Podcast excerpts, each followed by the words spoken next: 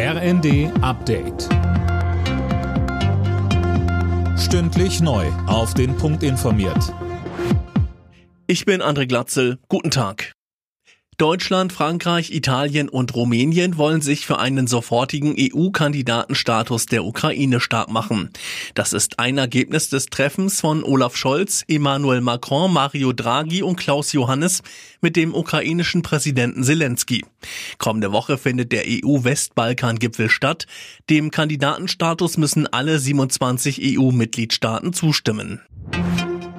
Wirtschaftsminister Habeck hat die Bürger erneut aufgerufen, Gas zu sparen. Anlass ist die erneute Drosselung der Gaslieferungen aus Russland.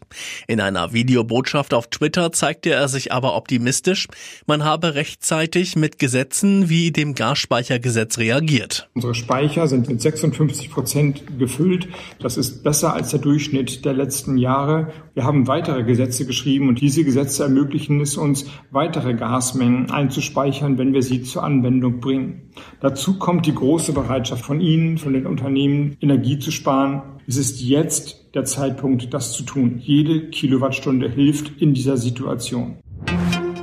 Im Kampf gegen Abrechnungsbetrüger will Gesundheitsminister Lauterbach offenbar das Corona-Testsystem ändern.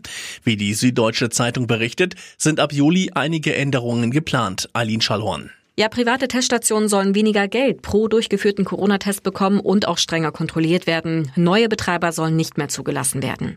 Es gibt inzwischen hunderte Ermittlungsverfahren wegen des Verdachts auf Abrechnungsbetrug. Befürchtet wird ein Schaden von bis zu einer Milliarde Euro. Nächste Woche trifft sich Lauterbach mit seinen Länderkollegen. Für Streit wird wohl der Vorschlag sorgen, dass die Länder künftig die Finanzierung der kostenlosen Bürgertests mittragen sollen.